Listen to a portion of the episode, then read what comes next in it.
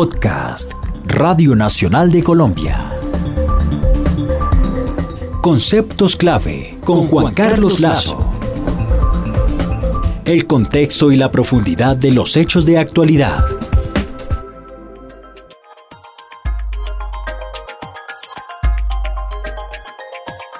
Bienvenidos a una nueva edición de Conceptos Clave, este podcast de la Radio Nacional de Colombia en el que analizamos temas de coyuntura con la ayuda de los expertos.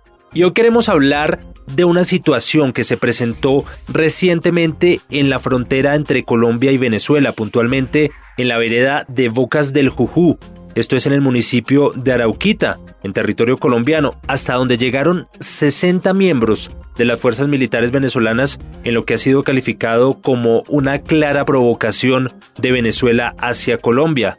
Y para analizar qué intenciones podría tener el vecino país detrás de este episodio tenemos en línea al ex canciller Julio Londoño Paredes. Ex canciller, gracias por estar con nosotros y para empezar, ¿qué pudo haber detrás de esta aparición de esos 60 militares en territorio colombiano? Bueno, eh, es difícil de determinar eso con precisión. Al parecer, las instrucciones sobre el movimiento de las tropas a la margen colombiana vinieron de Caracas. Por lo tanto, eso implica que era un acto deliberado, cuidadosamente planificado, porque dudo mucho que un comandante regional se atreva a adoptar una medida de esas características.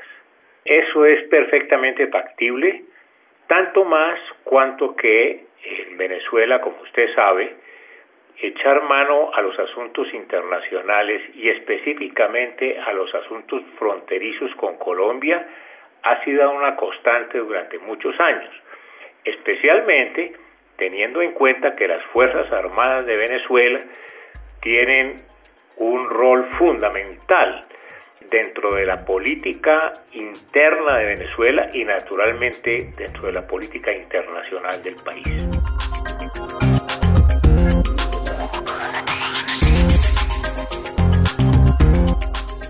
Una vez se supo la situación en Colombia, el presidente Juan Manuel Santos llamó de inmediato a la Casa de Nariño a la canciller, al ministro de Defensa y a la cúpula militar. ¿Cómo le pareció todo ese manejo que se dio desde Colombia? Yo creo que eso fue una medida acertada. El hecho de que el presidente de la República se haya puesto en contacto con el señor Maduro, que la ministra de Relaciones Exteriores haya hablado con su colega en Venezuela y que el ministro de Defensa, Luis Carlos Villegas, haya hecho lo propio, creo que es acertado y la muestra de ello es que la crisis que podría haber eh, tenido consecuencias muy serias logró superarse en un término más o menos razonable. Claro, doctor Londoño. Entonces, tal vez la intención era la de desviar la atención sobre asuntos internos que tiene muy graves en este momento Venezuela y también de la crisis social que atraviesa ese país. Eh, eso es perfectamente factible, tanto más cuanto que en Venezuela, como usted sabe, echar mano a los asuntos internacionales y específicamente a los asuntos fronterizos con Colombia ha sido una constante durante muchos años especialmente teniendo en cuenta que las Fuerzas Armadas de Venezuela tienen un rol fundamental dentro de la política interna de Venezuela y naturalmente dentro de la política internacional del país. Una vez se supo la situación en Colombia, el presidente Juan Manuel Santos llamó de inmediato a la Casa de Nariño a la canciller, al ministro de Defensa y a la cúpula militar. ¿Cómo le pareció todo ese manejo que se dio desde Colombia? Yo creo que eso fue una medida acertada. El hecho de que el presidente de la República se haya puesto en contacto con el señor Maduro, que la ministra de Relaciones Exteriores haya hablado con su colega en Venezuela y que el ministro de Defensa, Luis Carlos Villegas, haya hecho lo propio, creo que es acertado y la muestra de ello es que la crisis que podría haber eh, tenido consecuencias muy serias, logró superarse en un término más o menos razonable. Finalmente los militares se retiraron, pero ¿usted considera que el episodio debió ir más allá? ¿Se debió tal vez llevar a otras instancias u organismos multilaterales como la OEA o incluso el Consejo de Seguridad de las Naciones Unidas? No, no creo. ese es un incidente que yo creo que si se pudo solucionar por las negociaciones directas entre los dos países, eso habría que preservarlo. Y yo creo que eh, no era exactamente el momento, ni la condición, ni las circunstancias para haber acudido al Consejo de Seguridad ni a ninguna otra instancia internacional. Eso no quiere decir que no se prevean hacia el futuro medidas para la solución de controversias entre los dos países. Las controversias entre Colombia y Venezuela por asuntos fronterizos y otros aspectos de carácter social, de carácter económico, son frecuentes. Por lo tanto, es útil que Colombia y Venezuela prevean un procedimiento de solución pacífica de controversias en caso de que las negociaciones entre los dos estados no puedan en un momento determinado tener éxito.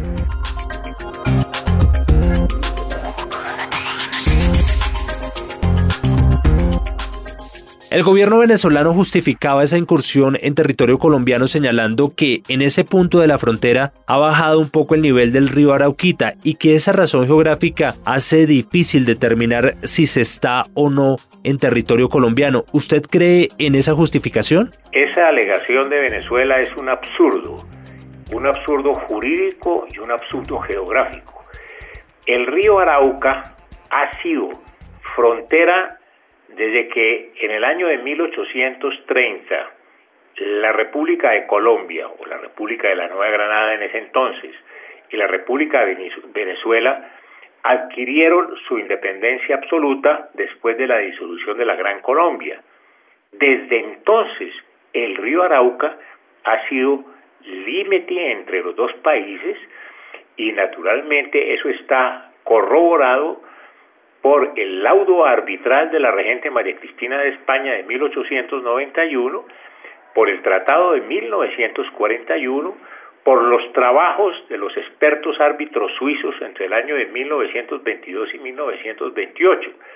Sobre eso no hay duda ninguna. Pretender otra cosa es un error. Lo único que hay es que en el año de 1928 los dos gobiernos acordaron establecer la vaguada existente del río en ese entonces para poder definir la soberanía de las islas que había. Una comisión en el año de 1931 realizó esa tarea y asignó las islas que había por señalar en el río Arauca. Eso no quiere decir de ninguna manera que entre cuatro ingenieros se reúnan a modificar la frontera entre los dos países eh, concertada, discutida durante 200 años y ratificada eh, no solamente por tratados internacionales, sino por un laudo arbitral que fue el que estableció la frontera común entre ambos estados. Doctor Londoño, ¿usted piensa que después de esto Colombia debería replantear sus relaciones con Venezuela? Eh, yo creo que ni Colombia ni Venezuela puedan cambiar de vecinos. Ese es una es una es un destino que tenemos y por lo tanto no hay otra forma para manejar las relaciones entre los dos estados que entendernos. No hay otra relación. Nosotros no podemos coger el mapa de Colombia y trasladarlo por arte de magia hacia Europa Central, ni Venezuela puede hacer otro, otro tanto. Por lo tanto, estamos condenados, por decirlo así, a entendernos sea cual fuere el gobierno que hay en Colombia y sea cual fuere el gobierno que hay en Venezuela. Lo que se tiene que hacer es que prime entre los dos países la confianza, que se establezca un procedimiento adecuado de solución de controversias y que no se piense en Venezuela, en algunos estamentos venezolanos, eh, que Colombia es el enemigo. Eh, Colombia ha sido el síndrome que han tenido en Venezuela, especialmente las Fuerzas Armadas y algunos sectores del país durante muchos años. Colombia no es eh, un país de esas características, nosotros no tenemos una, una vocación eh, de esas condiciones como en muchas oportunidades se ha dado a entender en Venezuela. Por lo tanto, lo que se debe hacer es tener diálogos precisamente entre los dos países para poder prever anticipadamente procedimientos para eh, aplicar en caso de este tipo de emergencias o de situaciones que se presentan frecuentemente. Pues es canciller Julio Londoño Paredes, muchas gracias por acompañarnos en esta edición de Conceptos Clave y darnos luces sobre este incidente fronterizo. A ustedes también muchas gracias por seguir este podcast. Yo soy Juan Carlos Lazo y les recuerdo que cualquier sugerencia o comentario me lo pueden hacer llegar a través de mi cuenta en Twitter arroba JuanLASS. Por ahora no es más, nos escuchamos en una próxima edición de Conceptos Clave.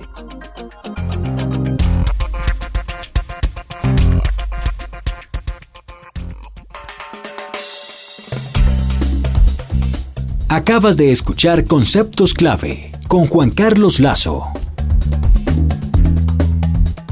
un podcast de Radio Nacional de Colombia.